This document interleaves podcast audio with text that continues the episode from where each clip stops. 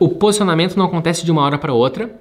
O posicionamento é algo que tu vai, se tu tá fazendo projetos pequenos e tu quer fazer projetos grandes. Então, enquanto tu faz os projetos pequenos, tu vai inventando os projetos grandes ou os projetos mais sofisticados. Né? Vamos supor que tu, primeiro tu faz projetos mais humildes e daí tu quer entrar na linha dos projetos sofisticados. Então, tu vai produzindo imagens do teu projeto sofisticado, porque tem que ser ou imagem ou fotografia. Só que fotografia tu não vai ter, não tem condição, daí vai ter que produzir imagens. Digamos assim, de tanto tu publicar isso, o teu cliente vai começar a te perceber como alguém que já produz isso e daí ele vai estar mais confiante em te dar o primeiro projeto, digamos, sofisticado para ti, porque na verdade não foi o teu primeiro projeto, porque já fez uma série de, de projetos antes, né? Esse é o, esse que é o pulo do gato. Só conheço um jeito de ter sucesso na arquitetura, que é construindo uma marca, ou seja, um nome. E para o teu nome se destacar no mercado, ele precisa estar sustentado em três pilares: atração, técnica e lucro. Aqui nesse podcast eu vou te mostrar onde deve estar o teu foco, porque o cliente deseja e paga mais por uma arquitetura autoral. O fato é o seguinte: aquele que vende projeto briga por preço, aquele que vende assinatura escolhe o cliente com quem quer trabalhar. Seja bem-vindo ao podcast Estratégia Arquitetura, o podcast onde você vai conhecer as estratégias para você se destacar no seu mercado. E o tema de hoje é posicione-se ou desapareça nesse mundo tão concorrido que é a nossa profissão na arquitetura. Posicionamento é a estratégia mais, mais simples de se entender no marketing, a mais fácil de se compreender e a mais difícil de se executar. Bom, o que é posicionamento, né? Posicionamento, na verdade, é o que sintetiza todo o marketing. É quando tu te posiciona, tu tá dizendo para o mercado onde é que tu tá e o para que que tu veio para esse mercado, né? E quando a gente não se posiciona, a gente tá saltando de galho em galho e isso dá muita confusão para o mercado e o mercado, na dúvida, ele não vai uh, te escolher, não vai consumir de ti, não vai comprar de ti, porque não tá claro, né? As pessoas não compram os melhores produtos, elas compram aqueles produtos mais fáceis de entender e compram de quem elas confiam.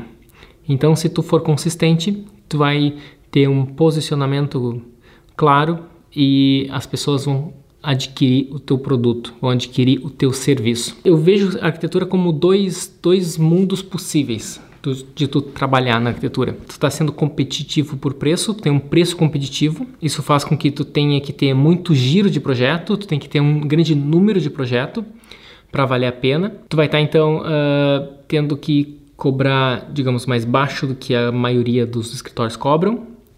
E tu vai ter que ter uma super eficiência para produzir tudo isso.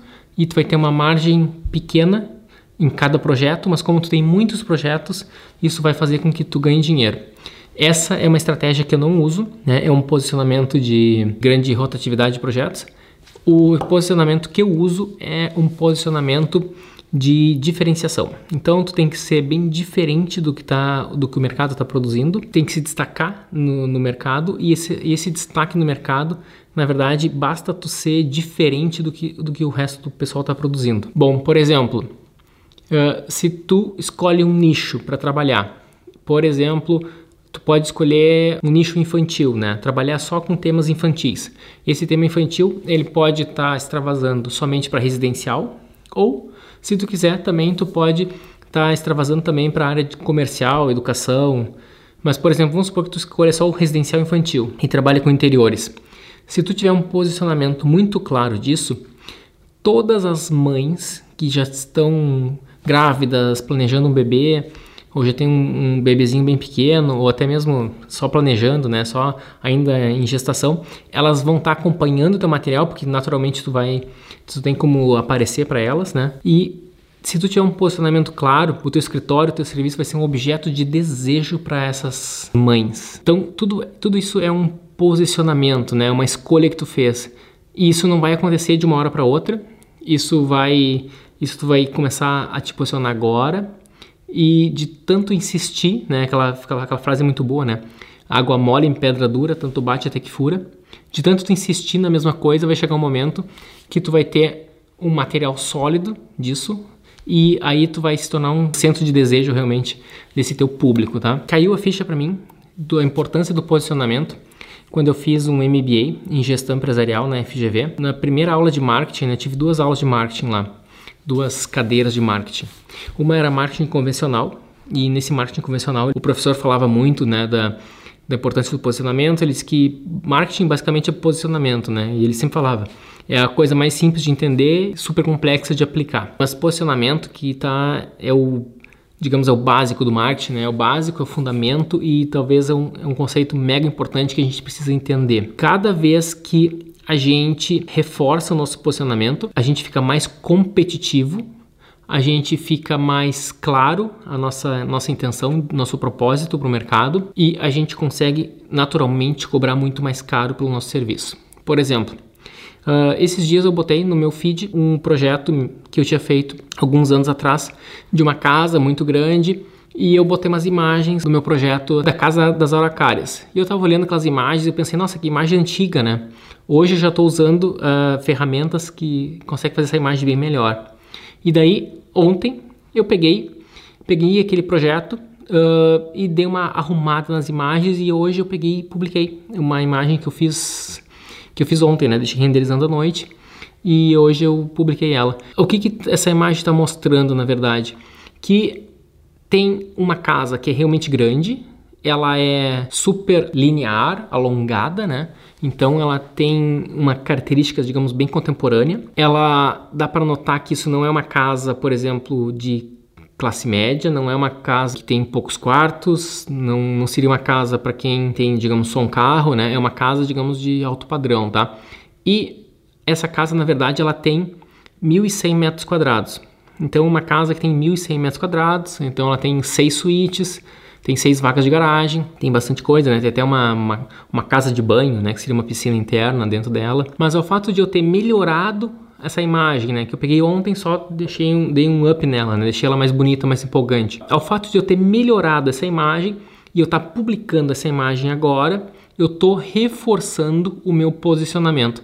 Só que eu não estou entrando agora nesse segmento de casas de alto padrão, eu já faço isso há alguns anos, mas o fato de eu estar tá sempre reforçando e eu posso produzir mais e mais imagens e começar a contar uma história através dessas imagens que história que eu posso estar contando nessa imagem? Ela é uma casa na serra e ela contrasta as linhas horizontais contrastam com as linhas verticais das araucárias, né? O nome dela é Casa das Araucárias, uma casa que tem, tem duas araucárias no meio do terreno, então a gente tinha que tinha um desafio de de ter que preservar essas araucárias, elas não, não, não podiam ser cortadas e o cliente também não queria, né? Então tem essa área de esse fogo, esse fireplace, esse foguinho externo que fica no jardim e desse fogo a própria todo mundo tá podendo contemplar a casa, né? Então, nesse, nesse gramado da frente. Então, tem uma história. Eu posso ainda dar mais riqueza de detalhes nessa narrativa conforme eu vou fazendo mais e mais imagens de uma casa como essa. Eu posso, por exemplo, uh, tentar tanto entender como é o meu próprio cliente e tentar botar elementos. Por exemplo, esse meu cliente, ele no caso ele tem quatro filhos e a última a, a, última filhinha dele, né, a última que eu digo, a, a, mais novinha, bem, bem, bem pequenininha, eu poderia, e sempre a, o filhinho mais novo, principalmente se for uma, uma menina, né, tem uma tendência a ser considerada, digamos, uma um xodózinho da família, então eu poderia botar uma, uma menininha correndo no jardim. A gente começa a trabalhar o conceito de liberdade, de segurança, de família, de amor. A gente pode começar a trabalhar vários elementos aqui. O meu cliente, no caso, eles em geral, eu diria 99% dos casos, eles querem fazer uma casa para família. Então, não teria muito nexo eu botar um jovem casal namorando na lareira, uh, ao redor do fogo. Eu poderia fazer, tá? Mas isso aí tem mais a ver com jovem casais. Isso aí é muito, muito interessante. Tu vai ir para essa narrativa quando tu for para uma linha de uma linha de edificações menores ou até mesmo apartamentos então, geralmente, jovens casais vão para apartamentos e famílias, né, que já uh, já estão um pouco mais consolidadas é que vão investir num, numa casa desse porte, tá? Então uma casa de 1.100 metros quadrados que vai custar uh, 5, 6 mil reais o metro quadrado. Então é uma casa de 5, 6 milhões, né? Uma casa como essa para mais, dependendo do tipo de acabamento que a gente vai estar tá utilizando. E é uma casa que também fica muito customizada, né? É muito diferente do que um apartamento. Então, um jovem casal, ele vai comprar um apartamento por mais dinheiro que ele tenha, porque ele não quer aquilo é algo transitório na vida deles e o apartamento depois que eles quiserem eles vendem fácil. Agora uma casa como essa que fica muito customizada é um pouco mais mais difícil de vender. É possível, claro, mas não tão simples. Então, por isso que o cliente ele sempre depois que ele tá claro na questão da constituição da família, aí sim que eles vão apostar numa casa como essa. Então eu posso estar tá trazendo elementos de família para os meus projetos e eu vou estar tá construindo esse posicionamento, que é uma versão sofisticada, de segurança, de, de estilo também, né? Então, a família, to, todo mundo ama sua família, mas o background que, que vai querer que essa família cresça pode ser num background mais contemporâneo, pode ser num, nesse pano de fundo, né? Que é uma linha uma arquitetura mais, mais forte, mais evidente. E isso que a gente pode estar tá, uh, explorando ao fazer esse tipo de posicionamento. É o tipo de posicionamento que eu vivo, que eu vivencio no meu trabalho. E eu estou tentando, então, falar com palavras, explicando palavras o que, que eu fiz. Como que começou isso? Começou quando eu fiz a casa Flamboyant, que foi uma casa que eu fiz em Porto Alegre, e daquela casa foi premiada e eu publiquei né, um projeto meu premiado e de repente eu vi que começou a surgir muitos e muitos clientes correndo atrás de mim querendo fazer casas também e daí que caiu a ficha para mim que conforme tu vai colher o que tu planta então e se tu plantar muito de uma mesma coisa tu começa a ficar cada vez mais especialista naquilo e também tu ganha uma autoridade muito maior, né? Ou seja, tu fortalece a tua marca e o teu nome. E conforme tu vai ousando e te diferenciando dos concorrentes, também tu vai ganhando um traço mais autoral. E quando tu consegue construir essa, esse traço autoral, essa arquitetura autoral, aí sim tu tá sendo considerado uma espécie de artista. Esse artista pode cobrar o quanto quiser pela tua, né, pela própria obra, né? Então tu não tá mais cobrando por por metro quadrado, mas sim tu tá cobrando pela tua assinatura.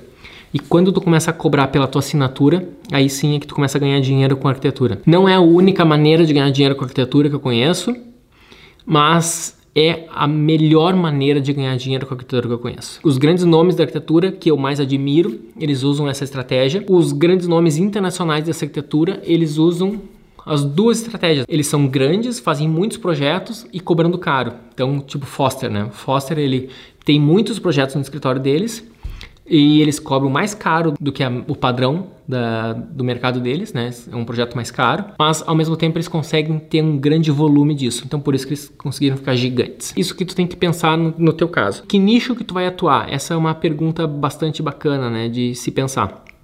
Se tu for atuar num nicho, foi o que tu mais fez projetos até então, tá?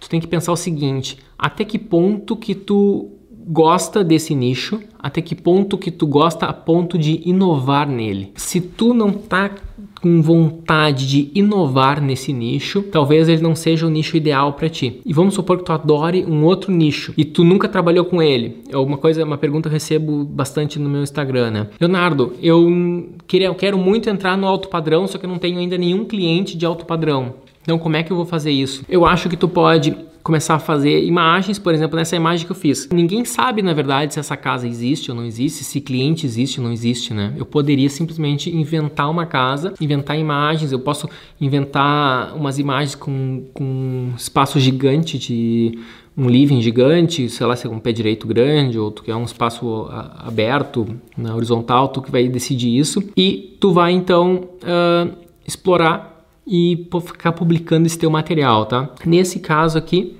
uh, uma coisa que eu acho que fica muito evidente no meu traço de arquitetura é essa, digamos, essa obsessão pela, pela horizontalidade.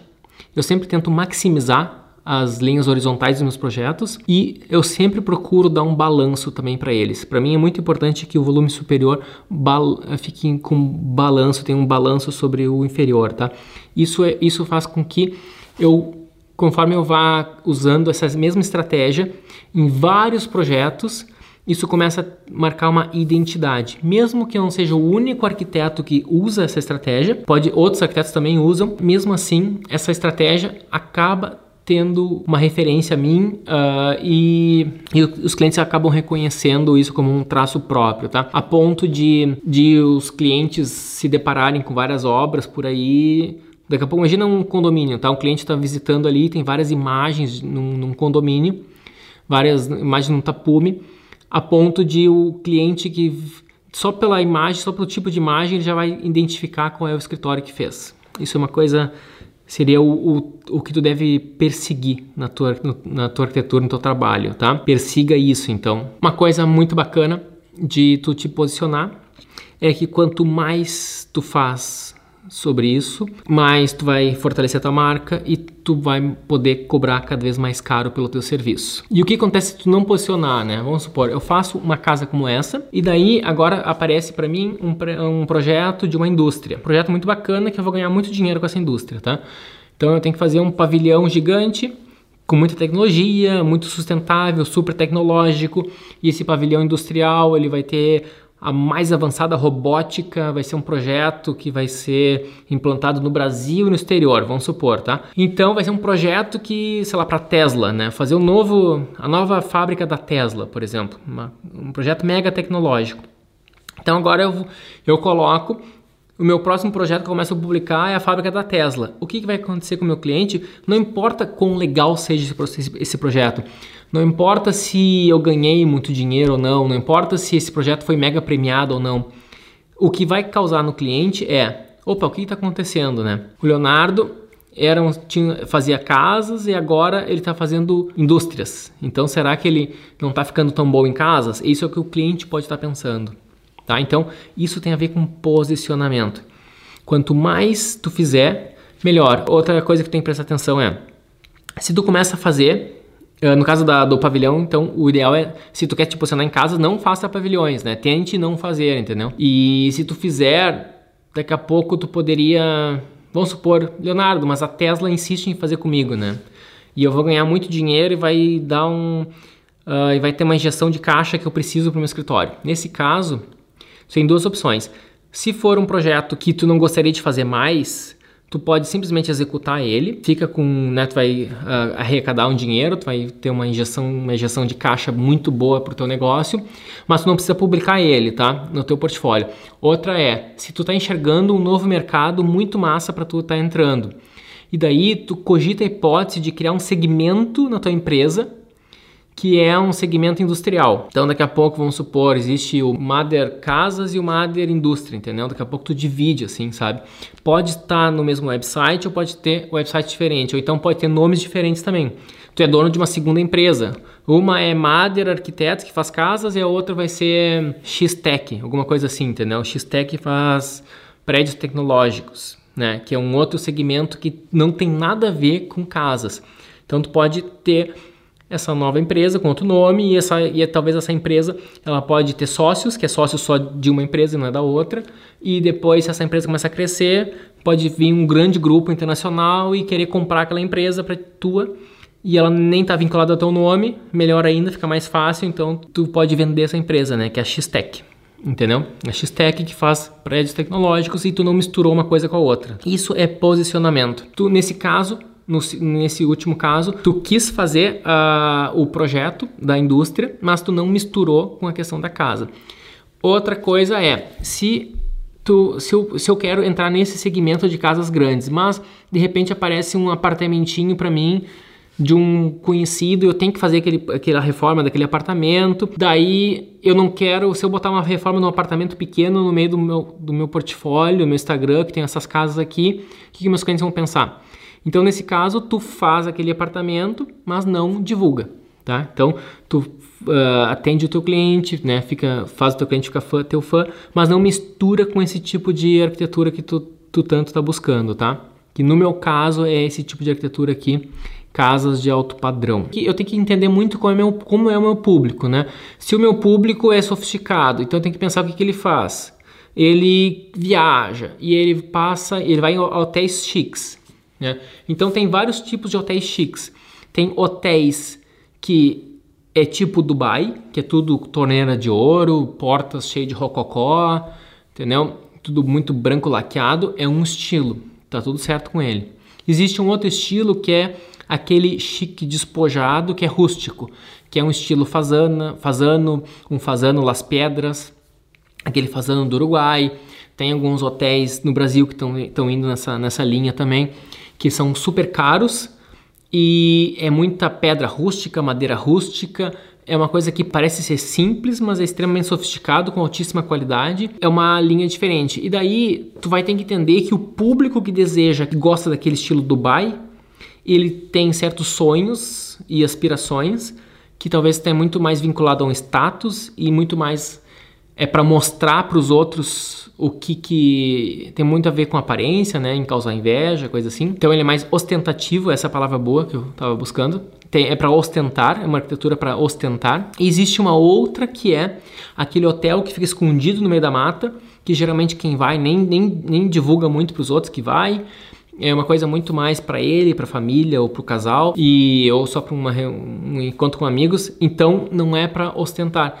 E daí tu começa a entender o que que o que, que motiva um ou outro, né? No meu caso, até falando desse meu projeto aqui, ali tem um, um eu chamo de fireplace, né? Fireplace é uma lareira externa. E nesse projeto eu botei uma lareira externa, ela está bem evidente porque ela é algo muito simples de se construir, né? É algo que faz na obra mesmo, tu, é extremamente barato de construir. É, bota uns almofadões ali e tá pronto. E tu pode reunir amigos. Então tem a deusa grega, que eu esqueci, esqueci, o nome de novo dela, da deusa grega, que é a deusa da família, e a deusa do fogo, que ela é simbolizada pela lareira. Então, ao redor do fogo, tu reúne amigos e tu, tu reúne a família e tu reúne quem tu ama. Então, ela é, ela é uma arquitetura que ela é muito voltada para os valores que seriam os mais importantes na minha opinião ou até ou talvez provavelmente na opinião também do meu cliente. Isso está bem evidente no início, já na, em primeiro plano, na imagem, né? E isso aí é mesmo não tendo nenhuma pessoa, mesmo não tendo nenhum cachorrinho correndo, né, com as orelhas voando assim, nenhum golden retriever, né? Às vezes usavam os golden retriever uh, correndo na, no gramado, que tem um símbolo muito forte assim, né, de quem quem, quem morava em apartamento sempre deseja, muita gente que mora em apartamento sonha em ter um Golden Retriever que tem precisa de um grande gramado para correr.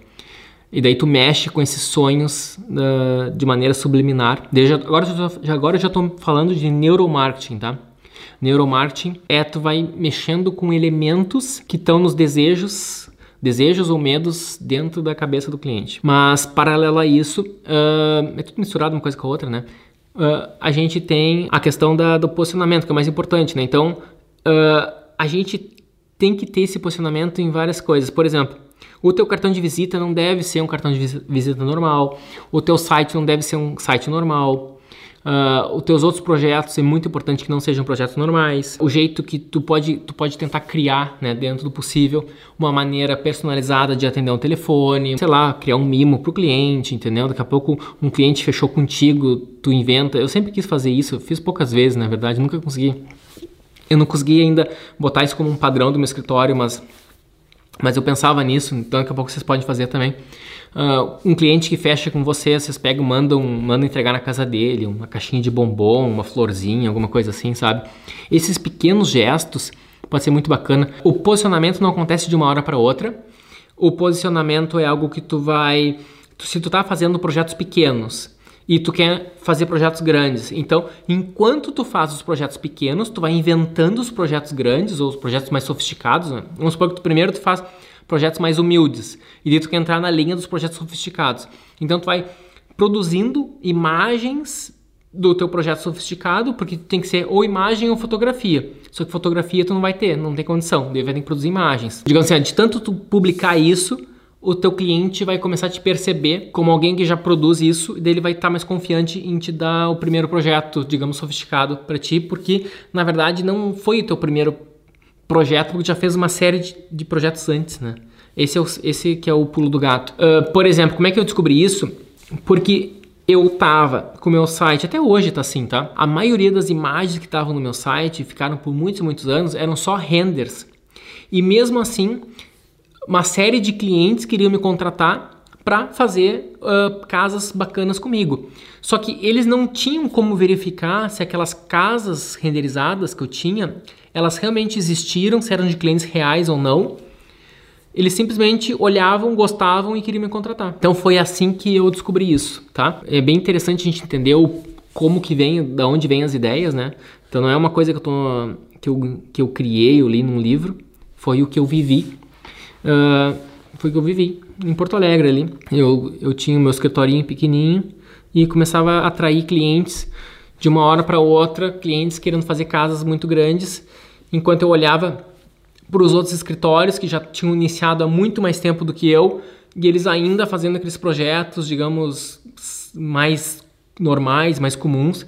E eu, de uma hora para outra, comecei a fazer projetos de grandes casas. E uma coisa muito legal é que, mesmo tendo os, o escritório que é referência no, na cidade, no mercado, para residência de alto padrão, no momento em que eu fui para uma linha que ela é muito mais horizontal, que ela é muito linear, que ela é extremamente contemporânea, eu consegui ter uma diferenciação no meu, eu consegui me diferenciar do meu concorrente, que o meu concorrente no caso é concorrente, digamos, da cidade, tá? E que o concorrente da cidade, ele faz aquela casa que não é tão horizontal, ela é um pouco mais mais quadradinha, né? E essa daqui é uma casa extremamente horizontal, ela é uma casa parece um avião assim. E daí quem gosta desse tipo de arquitetura começou a ser atraído e começou a me contatar. E o bom disso é que eles já buscavam alguma coisa assim. Isso é muito importante também, né? Conforme tu vai te posicionando, tu tá afastando quem não gosta disso. Então, se eu simplesmente usasse palavras e, e falasse assim, ó, faço casas de alto padrão, só isso. E todo mundo pega e diz, o Leonardo faz casas de alto padrão. Mas se ninguém visse as imagens, eles poderiam chegar e querer fazer casas de alto padrão no estilo Dubai. E esse estilo Dubai não é o que eu trabalho, não é o que eu faço, e por isso que isso daria poderia ser um problema para mim. Tá, que daí eu ia estar tá feliz na hora de fechar o, o, o, trabalho, ia ter um grande, uma grande dificuldade depois, que ia ter aquele conflito, aquela, aquela queda de braço com o cliente para ver quem que ia ganhar se ia fazer um projeto de um estilo ou de outro, né? Do meu estilo ou do estilo dele, tá? Gostaria de saber seu posicionamento no seguinte: realizar projetos mesmo para que portfólio demanda tempo, principalmente para o render. Acha que você deve mesclar o Instagram com posts e dicas também, com imagens de projetos que se assemelham à sua identidade, mesmo que sejam autorais, e utiliza-se para comentar sobre arquitetura. Assim os potenciais clientes conhecem um pouco o seu estilo. É legal, tá? Uh, depende do teu nicho. Essa pergunta é boa, tá? Assim, ó, postar imagens com o estilo que tu gosta, com o estilo que tu quer te posicionar, sim, isso é mandatório, tá? Ainda não vi estratégia melhor. Só que não basta ser um render realista, entendeu? Então, render realista é para tu vender render, né? Se tu quer vender projeto, tu tem que ter uma narrativa e tu tem que ter uma arquitetura, tu tem que ter uma arquitetura ousada, tu tem e, e para tu conseguir fazer uma arquitetura de qualidade, tu tem que tu tem que projetar enquanto tá fazendo render. Esse que é o pulo do gato, tá? Então, eu projeto ao mesmo tempo que eu tô fazendo a imagem. Eu uso a imagem para fazer projeto. Agora, se vai dar dicas ou não, depende do tipo de público. Eu vejo que tem muitos escritórios que trabalham principalmente com interiores, que dão ficam dando dicas, e eu acho que tá tudo certo, porque é muito comum quem contrata um projeto projeto de interiores é alguém que que está pesquisando, sonhando com aquilo e tenta fazer ele mesmo inicialmente, porque o que é interiores, né? Interiores é escolher uma cortina, né? Então, alguma coisa, ah, escolher a cortina, a mulher pode pensar assim, né? Ah, deixa eu tentar escolher uma cortina, deixa eu ver o que, que os arquitetos que são fera nisso estão fazendo em termos de cortina. E daí ele pode tentar ele mesmo fazer. E daí, conforme tu vai passando dicas, tu vai estar tá ajudando ele e também o cliente, né, a cliente. E daí com o tempo ela vai estar tá entendendo que é muito além de escolher uma cortina, o serviço e tem uma série de pontos que vai que são importantes e daí ela vai vai elevar o nível de consciência dela para comprar de ti e como tu iniciou esse contato, apresentando uma série de dicas para elas, ela por, por gratidão a tudo isso, ela vai te contratar, né? É um efeito de reciprocidade. Agora, tem outros nichos que o alto padrão que eu atuo, o meu tipo de cliente, ele não tá vendo a minha live, entendeu? Ele não está consumindo meu conteúdo, ele não está meu cliente de casas, tá? O cliente que quer uma casa não é, é completamente diferente. O cara não tem tempo para nada, ele só quer saber qual é a melhor marca que tem, entendeu? É que nem comprar um carro, né? Ou que nem comprar alguma bolsa, né? Ela vai ver qual é a marca que vai me garantir que aquilo não vai me dar dor de cabeça. Então, ah, eu vou escolher, sei lá qual, a Ferrari, entendeu? Uh, de, de, se ele está querendo um, alguma coisa mais arrojada, ele vai para aquela marca super conhecida. Uh, alguns pesquisam tanto e vão descobrir que existe carros que é melhor que Ferrari, mas daí está num lado B da coisa, que também é um outro nicho interessante de atuar. Mas tudo também tem marca, né? Daí uma marca mais seleta. Eu deu, são nichos de posicionamento mais escassos, que é uma outra, uma outra vari, variante disso. E também são sempre super caros. Moral da história, para não deixar vocês confusos. Uh, o altíssimo padrão, eu acho que ele não está atrás de dicas, ele não vai consumir dicas. Agora, dependendo do nicho que tu for atuar, interiores eu acho que é bem interessante tu ir para dicas. Porque interiores eu acho que faz parte do tipo de, de público. Todo mundo entende um pouco mais de interiores. Agora, se eu for fazer uma uh, dar dicas nas minhas casas, o que, que eu vou dizer, né? Falar de esquadrias, a importância de usar uma esquadria alemã ao invés de usar uma esquadria nacional, entendeu? Vou falar dos benefícios da esquadria Shouko minimalista que eu uso nas minhas casas. Eu não sei se o meu público está interessado nisso, entendeu? Uh, mas talvez, né? Altíssimo padrão, acho que é o seguinte, tá? Uma vez eu vi uma teoria que eu acho que funciona bem. Se tu conseguir fazer com que muita gente deseje a tua marca, mesmo que as pessoas não tenham dinheiro para comprar, tu tá muito certo. Por exemplo, uma Ferrari, tá? Muita gente deseja e sonha com a Ferrari respeita a Ferrari. E a Ferrari faz ela faz campanha e publicidade para quem mesmo para quem não tem dinheiro para comprar. Porque ela tá querendo fortalecer a marca mesmo para quem não não tem grana para comprar Ferrari, porque ela quer que as pessoas comecem a usar a camiseta da Ferrari, comecem a usar o boné da Ferrari, e que crianças comecem a usar a Ferrari, comecem a, a comprar brinquedinho da Ferrari. Porque daí, quando o cara tem grana, ele sabe que a Ferrari tem o status que todo mundo deseja e ele tem o dinheiro para comprar, então ele vai lá e compra a Ferrari. E o dia que ninguém souber, por exemplo, existem marcas que são melhores que Ferrari, só que ninguém conhece. Então, o cara que tem grana, o Sheik árabe, por exemplo, ele vai preferir comprar a Ferrari do que aquela marca que é melhor que a Ferrari, porque a Ferrari dá o status que ele quer uh, todo mundo vai reconhecer que aquilo é uma Ferrari, porque se ele comprar um carro que ninguém conhece, sei lá, um carro sueco lá, que é mil vezes melhor que a Ferrari, por exemplo, que tem alguns lá da Escandinávia, que eu esqueci o nome, uh, que são melhores que Ferrari. E, e, se ele comprar aquele carro, ninguém conhece aquele carro, nem eu não, não me lembro do nome dele, e ele não vai ter o status e o reconhecimento que ele gostaria de ter, tá? Então, no alto padrão, acho que isso funciona muito bem. Eu acho que uma coisa que eu aprendi, uh, principalmente no marketing digital, o marketing digital te faz tu ter um resultado muito rápido, né? Testa, entendeu? Vai fazendo, vai atraindo. Tu pode, faz um período, estabelece um período da tua vida ali, faz três meses dando dicas. E daí tu vai ver se nesses três meses veio algum cliente. E quando vier um cliente, tu pergunta o que, que foi que fez ele. Por que, que, ele, por que, que ele te escolheu? tá? Porque quando tu der uma dica, o cliente não vai comentar e não vai dar like, entendeu? Mas ele vai ver potencial cliente. Quem vai dar like vai ser os teus amigos, tuas amigas, vão dizer, nossa, tá arrasando, adorei isso, entendeu? É assim que funciona na internet, né? Quem se manifesta, quem mais engaja, geralmente são mais os, os mais conhecidos. E muita gente, principalmente os mais velhos, né? A geração baby boomers, eles não são de ficar interagindo, engajando na, na internet. Eles só consomem o conteúdo e e consome e, só, né? Sem dar like, sem, sem interagir. E é isso aí. Forte abraço para todos vocês e vão pro meu Telegram que tem sempre insights uh, extras. Um, uh, a extensão do conteúdo que eu passo aqui tá no Telegram, tá bom? Falou, pessoal. Até mais.